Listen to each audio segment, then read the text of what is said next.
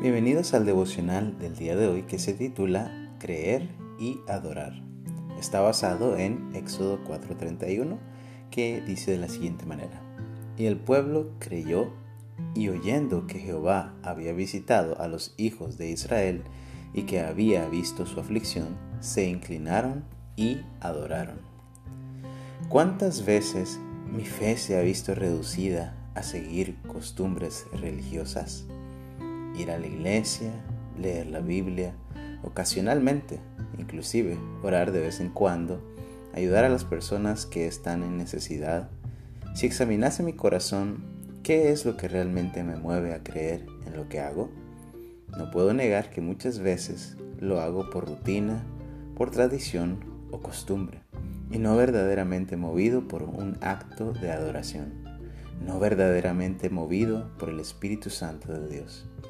En este pasaje, el pueblo de Israel, al oír el plan de Dios de librarles de la tierra de Egipto, creyó y adoró. Tuvo fe y su reacción fue postrarse en adoración a Dios. Pero ¿qué es adoración? Según la raíz hebrea en la que fue escrito significa rendirse, entregarse o darse por vencido. En otras palabras, Adorar significa dejar que sea Dios quien tome control absoluto de nuestras vidas, las que por defecto ya dejan de ser nuestras, puesto que han sido entregadas a Él.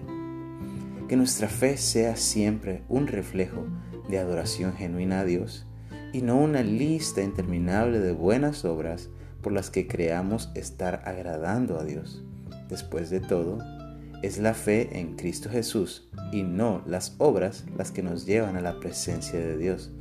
Como dice Efesios 2, 8 al 9, porque por gracia sois salvos por medio de la fe, y esto no de vosotros, pues es don de Dios, no por obras, para que nadie se gloríe.